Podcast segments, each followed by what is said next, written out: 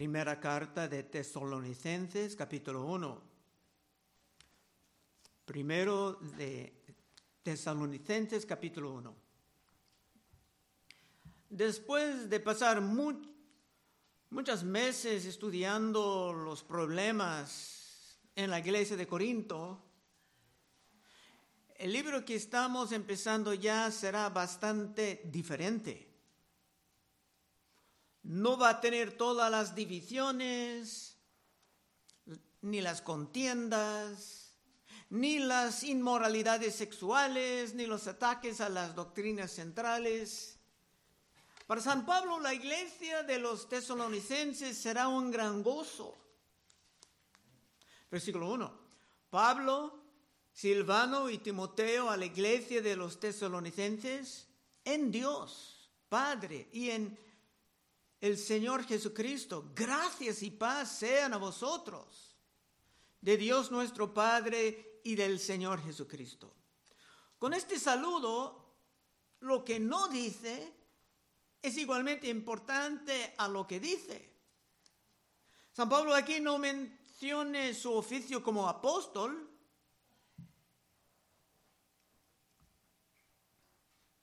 como en otras cartas, estableciendo su autoridad, porque la autoridad de Pablo aquí no estaba en duda.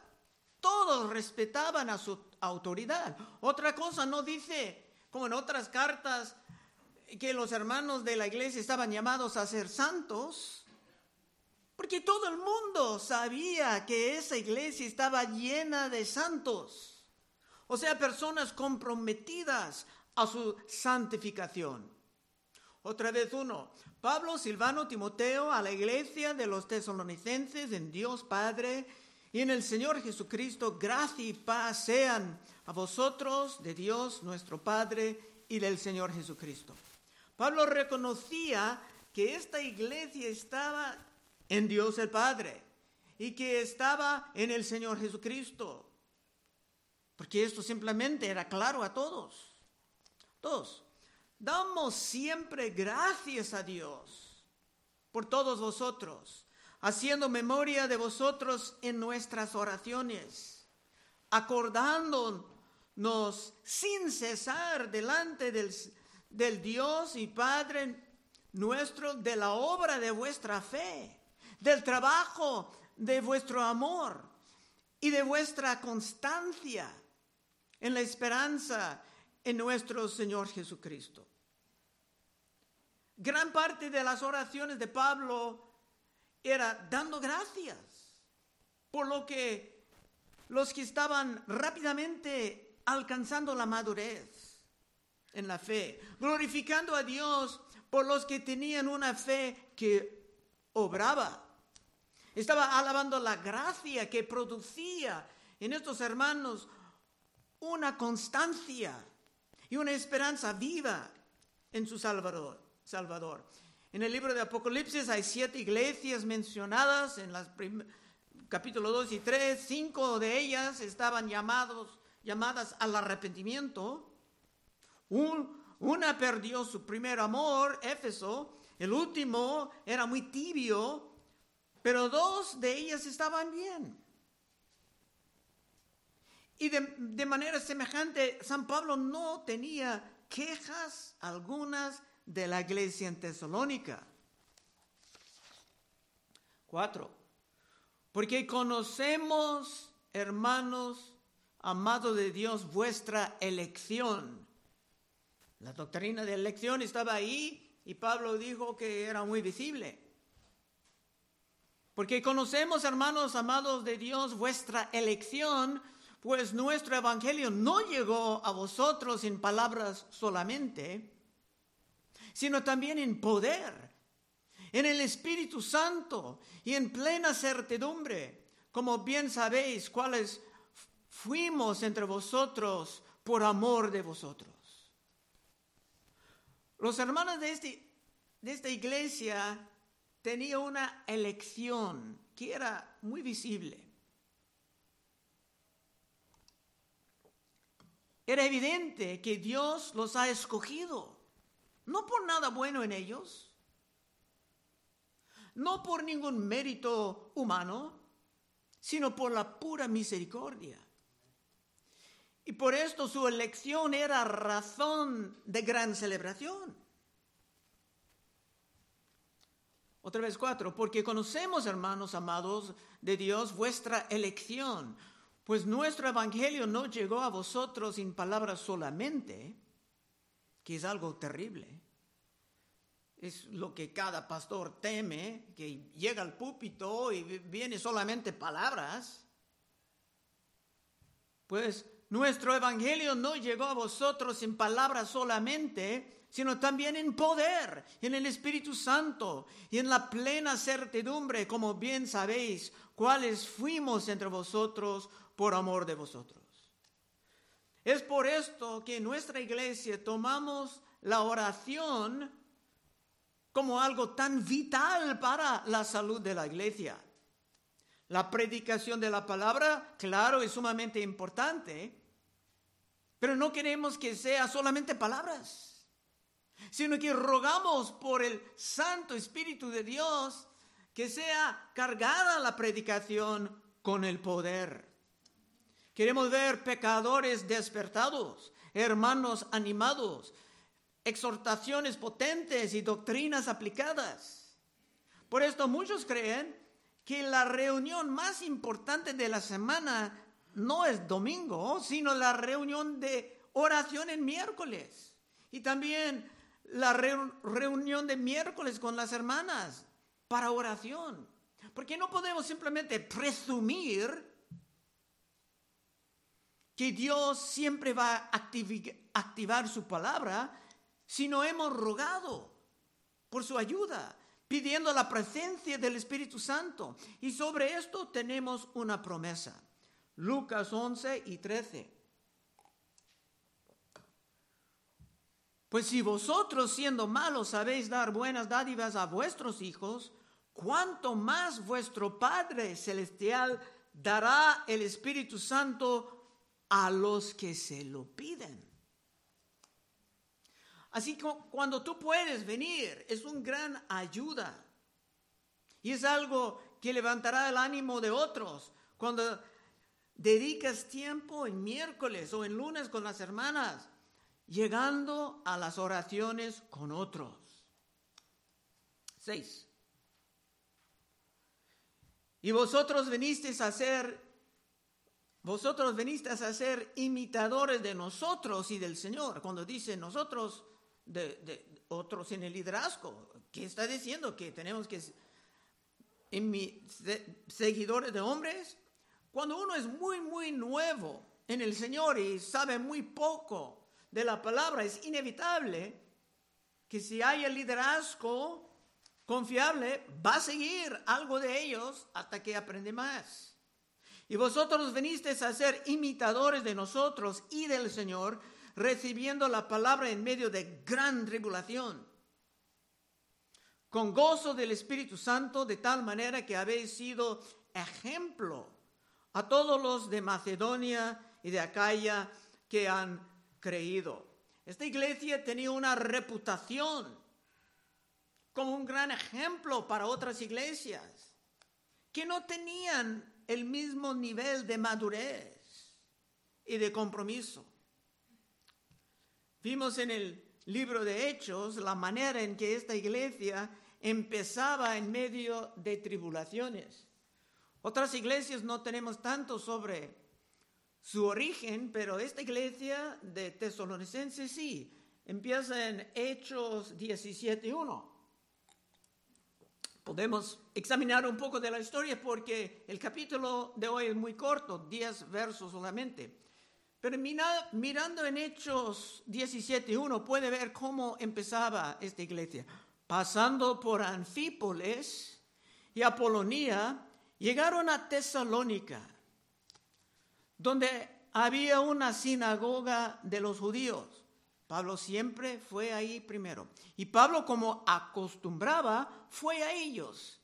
Y por tres días de reposo discutió con ellos, declarando y exponiendo por medio de las escrituras que era necesario que el Cristo padeciese y resucitase de los muertos, y que Jesús, a quien yo os anuncio, decía él, es el Cristo, el Mesías. Dice Pablo, discutía por tres días. ¿Es malo discutir?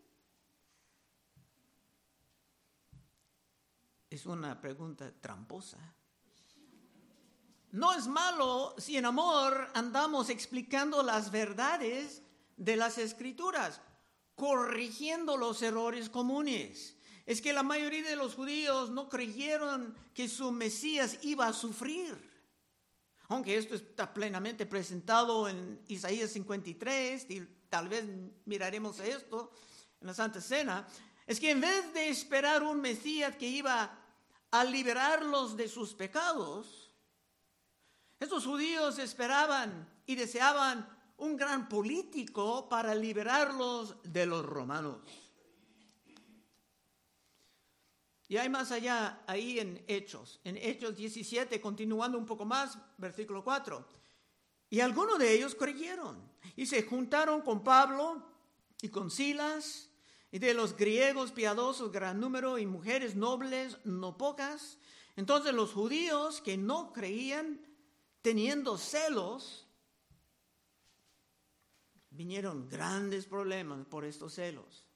Teniendo celos, tomaron consigo algunos ociosos hombres malos y juntando una turba, alborotaron la ciudad y asaltando la casa de Jasón, procuraban sacarlos al, pueblo. Pero no hallándolos, trajeron a Jasón y algunos hermanos antes las autoridades de la ciudad, gritando, estos que trastornan el mundo entero también han venido acá, a los cuales Jasón ha recibido. Y todos estos contravienen los decretos de César, diciendo que hay otro rey, Jesús. Y alborotaron al pueblo y a las autoridades de la ciudad oyendo estas cosas. Esto era el principio de esta iglesia. Y es importante notarlo porque Pablo va a tocar varios temas que salieron de esto. Los judíos que no creyeron en Cristo nos causaban grandes problemas. Y estos sabían cómo manipular a las autoridades romanos. Eran muy astutos. Y no olviden que eran hombres como ellos que dijeron a Pilato, nosotros no tenemos más rey que César. Juan 19:13. Entonces Pilato, oyendo esto, llevó fuera a Jesús y se sentó en el tribunal en el lugar llamado enlosado, en hebreo Gábata. Era la preparación de la Pascua y como la hora sexta, entonces dijo a los judíos, he aquí vuestro rey. Pero ellos gritaron, fuera, fuera, crucifícale. Dijeron esto de Dios con nosotros, Emmanuel. Fuera, fuera, crucifícale. Pilato les dijo, ¿a vuestro rey he de crucificar? Respondieron, respondieron los principales sacerdotes, nosotros no, no tenemos más rey que César. Esto era una blasfemia terrible. Pero estos judíos incrédulos eran capaces de decir cosas aún peores como en Mateo 27, 23. Y esto no es una condenación de todos los judíos de todas las generaciones, pero es una condenación de los judíos que rechazaban a su Mesías en el primer siglo. No es una base de antisemitismo general, un grupo en un tiempo. Mateo 27, 23. Y el gobernador le dijo, pues ¿Qué mal ha hecho? Hablando de Cristo. Pero ellos gritaron, gritaban aún más, diciendo, sea crucificado. Viendo Pilato que ni nada adelantaba, sino que se hacía más alboroto, tomó agua y se la lavó a sus manos delante del pueblo, diciendo, inocente soy de la sangre de este justo, allá vosotros. Y respondiendo todo el pueblo dijo, su sangre sea sobre nosotros y sobre nuestros hijos. Qué maldición más terrible. Estos judíos eran, como dice en el libro de Romanos, aborrecedores de Dios. Y Pablo entendía muy bien su manera de pensar porque antes San Pablo era uno de ellos, viviendo cada momento con el deseo de acabar con la iglesia cristiana. Y esto tiene mucho que ver con el principio de esta iglesia. Bueno, regresando a la carta de Tesalonicenses, versículo 8. Porque partiendo de vosotros ha sido divulgada la palabra del Señor, no solo en Macedonia y Acaya, sino que también en todo lugar vuestra fe en Dios se ha extendido. De, modo que nosotros no tenemos necesidad de hablar nada no tenían que exhortar, ni corregir, ni hablar de ellos. Todo el mundo sabía lo que estaba pasando en esta iglesia. Cuando una iglesia realmente está en Cristo, se va a dejar su impacto. Se van a tener una reputación y esa reputación no será nada mala. Claro, el mundo puede calumniar la obra, pero otras iglesias van a mirar a la madura a la productiva con la admiración. Nueve. Porque ellos mismos cuentan de nosotros la manera en que nos recibisteis y cómo os convertisteis de los ídolos a Dios para servir al Dios vivo y verdadero. Cuando la palabra viene con poder, con un movimiento del Espíritu Santo. Será normal ver los hermanos, aún en un lugar pagano, ver los hermanos abandonando a sus ídolos y dedicándose al servicio del Señor. Otra vez nueve. Porque ellos mismos cuentan de nosotros la manera en que nos recibisteis y cómo os convertiste de los ídolos a Dios para servir al Dios vivo y verdadero. De hecho, se pudiera emplear este verso para dividir al mundo en dos grupos. Todo el mundo, no importa dentro o fuera de la iglesia, todo el mundo se puede caer en dos grupos. Hay personas que sirven a sus ídolos y hay personas que sirven a su Dios. Tesalónica era antes un lugar de puro paganismo, como el paganismo está creciendo en nuestro alrededor. Solamente por un movimiento del Espíritu Santo de Dios, los hermanos rompieron con sus ídolos, entrando en la vida eterna y convirtiéndose en nuevas criaturas. Era normal para los hermanos encontrar una gran variedad de maneras de servir a su Dios. Y aún en nuestros tiempos, la idolatría es muy, pero muy prevalente, pero ha tomado otra forma. No toda la idolatría es, es como los que sigan la Santa Muerte. En varios lugares en el Nuevo Testamento dice que la avaricia puede ser una forma de la idolatría. Colosenses 3:5. Y no es una sugerencia. Haced morir pues lo terrenal en vosotros. Fornicación, impureza, pasiones desordenadas, malos deseos y avaricia, ¿qué es idolatría? A veces se llaman estos idolatrías del corazón cosas por las cuales la ira de Dios viene sobre los hijos de desobediencia. Básicamente o estamos sirviendo a Dios o estamos sirviendo a nuestros ídolos. ¿Cómo está contigo en esta mañana preparando tu corazón por la Santa Cena? ¿Estás aún atrapado por tus ídolos? O ahora estás disfrutando tu servicio a Dios. Porque para los hermanos llenos del Espíritu Santo, servir a Dios es un placer. Un gran truco del diablo es engañar a los hermanos plantando en su mente el concepto de que los hermanos nunca tienen ídolos. Pero ¿cómo terminaba San Juan su primera carta? Primera de San Juan 5:20, pero sabemos que el Hijo de Dios ha venido y nos ha dado entendimiento para conocer al que es verdadero. Estamos en el verdadero, en su Hijo Jesucristo. Esto es el verdadero Dios y la vida eterna. Hijitos, terminando el libro, hijitos guardados de los ídolos. Amén.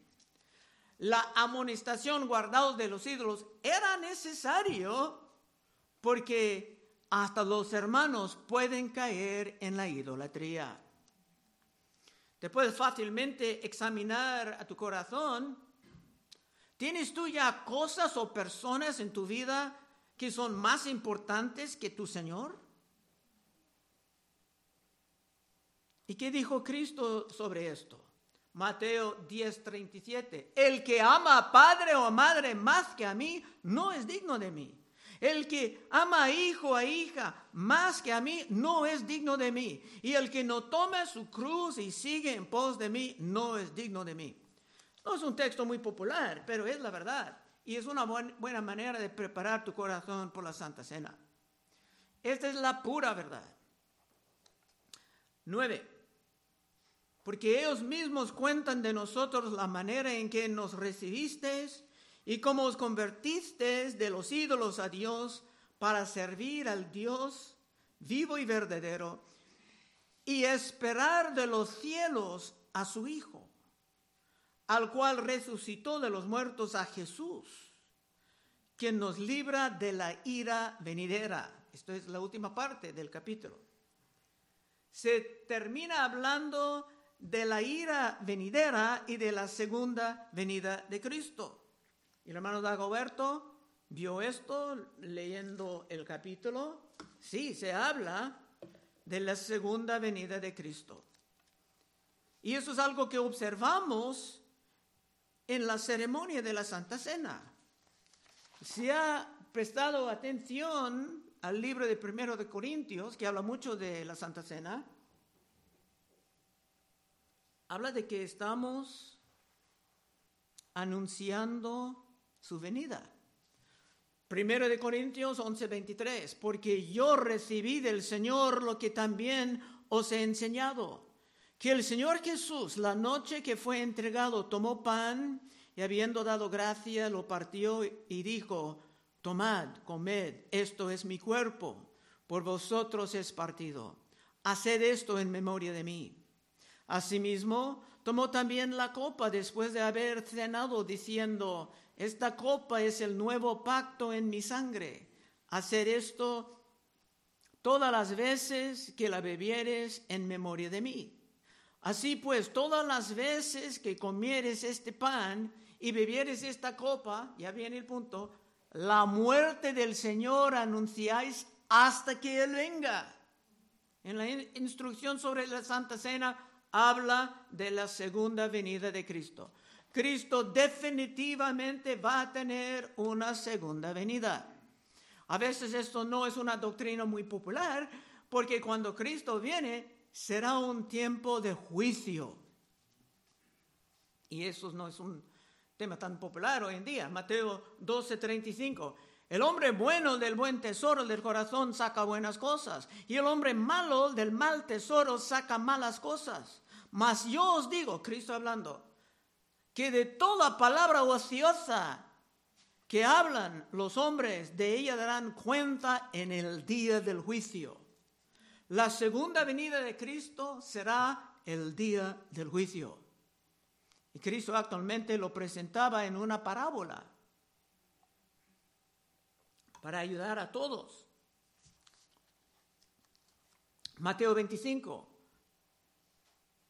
y 31. Cuando el Hijo del Hombre venga en su gloria, la segunda venida, y todos los santos ángeles con él, entonces se sentará en su trono de gloria y serán reunidas delante de él todas las naciones y apartará los unos de los otros, como aparte el pastor las ovejas de los cabritos. Y pondrá las ovejas a su derecha y los cabritos a su izquierda. Entonces el rey dirá a los de derecha, Venid, venid, eran ovejas, ahora son personas. Venid, benditos de mi Padre, heredad el reino preparado para vosotros desde la fundación del mundo. Porque tuve hambre y me diste de comer.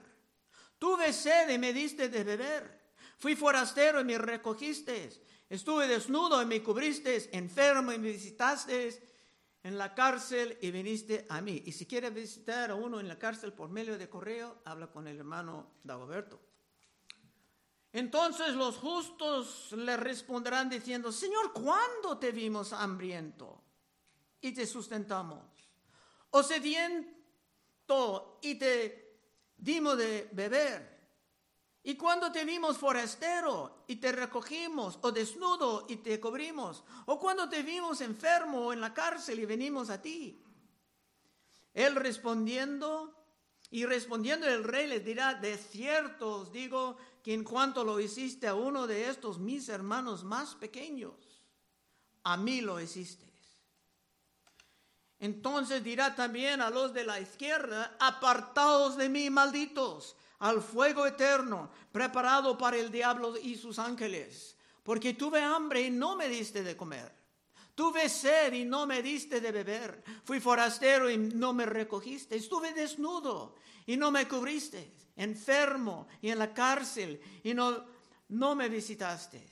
Entonces también ellos le responderán diciendo, Señor, ¿cuándo te vimos? Hambriento, sediento, forastero, desnudo, enfermo o en la cárcel y no te servimos. Recuerda, estamos hablando de los que sirven al Señor y no te servimos. Entonces les responderá diciendo, de cierto os digo que en cuanto no lo hiciste a uno de estos más pequeños, tampoco a mí no lo hiciste irán estos al castigo eterno y los justos a la vida eterna. Un juicio que no es una doctrina muy popular, pero es aún la verdad de la Biblia. Esto es el juicio implicado en la segunda venida. Por eso a veces, como dije, es una doctrina no tan popular en las iglesias modernas. Una pregunta, ¿eres tú preparado ya en este momento de pasar por tal juicio? Es algo de considerar antes de pasar a la Santa Cena. Conclusión, como dije, era un capítulo muy breve. Quiero terminar con unos puntos más sobre la ira venidera para hacer el Nuevo Testamento un poco más claro a todos nosotros.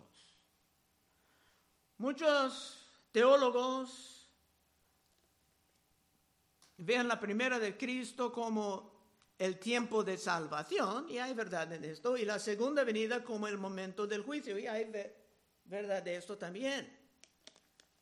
Pero la primera venida de Cristo también tenía su aspecto de juicio, especialmente para los judíos que rechazaban a Cristo. Mire lo que Cristo dijo en Mateo 23.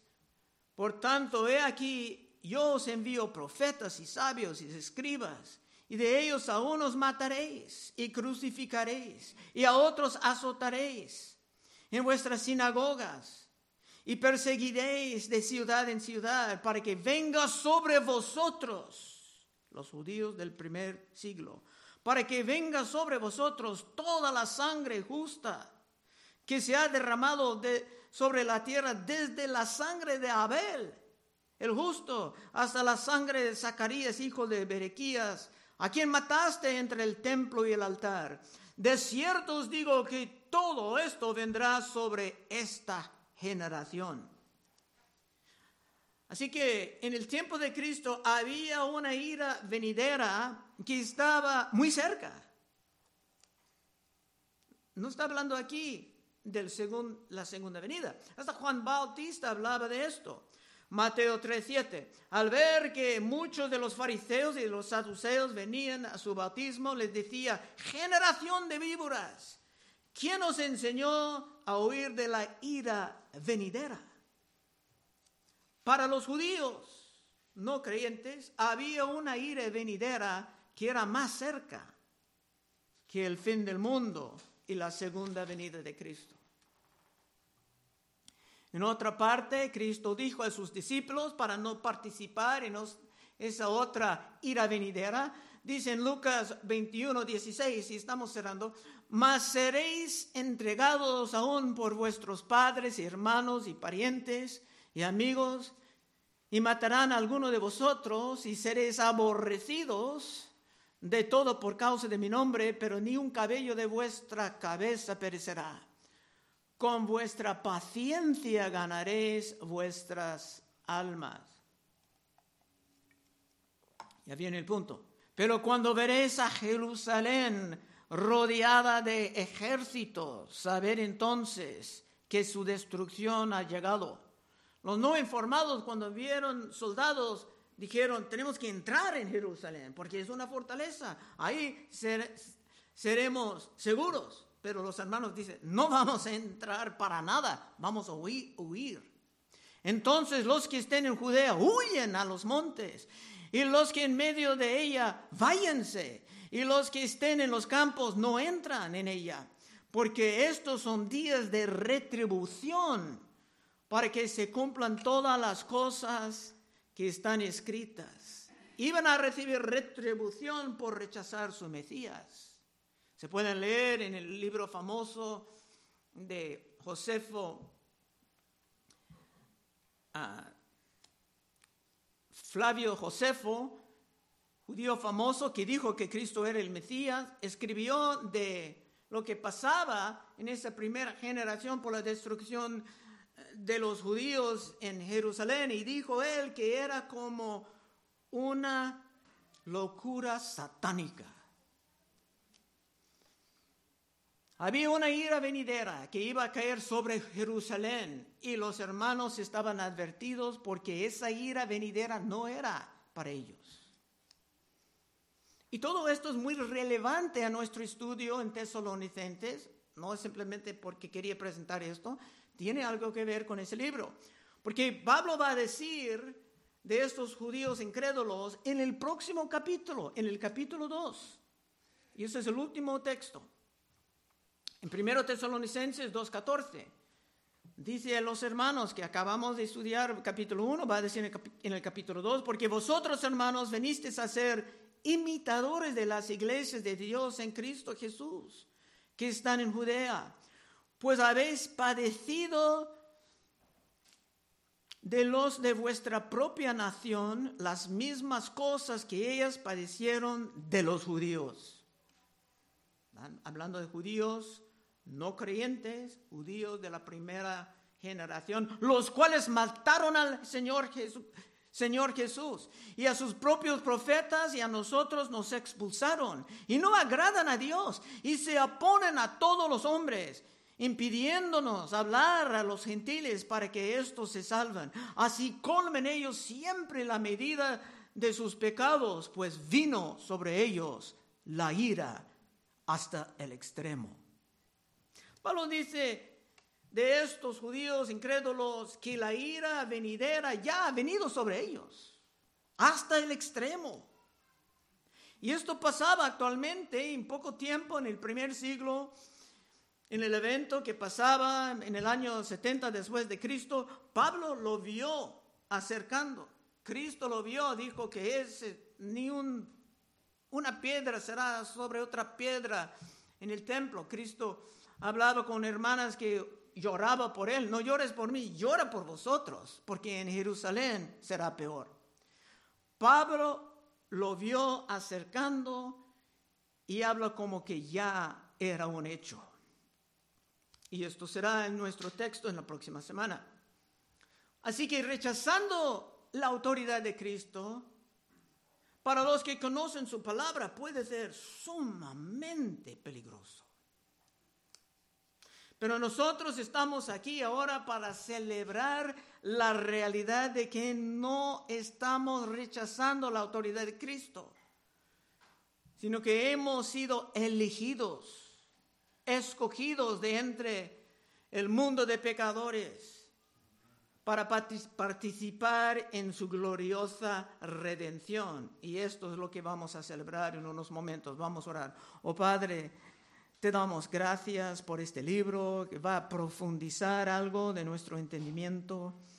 Ayúdanos, Señor, a venir a la Santa Cena con agradecimiento de que nosotros hemos sido agradecidos hay personas en todos lados hacen lo más natural, quedarse toda la noche sábado haciendo algo y durmiendo toda la mañana de domingo, sábado festejando, domingo durmiendo hasta la mediodía, pero como elegidos, tú nos has traído aquí y te damos la gracia en el santo nombre de Cristo Jesús. Amén. Bueno, hermanos, estaremos en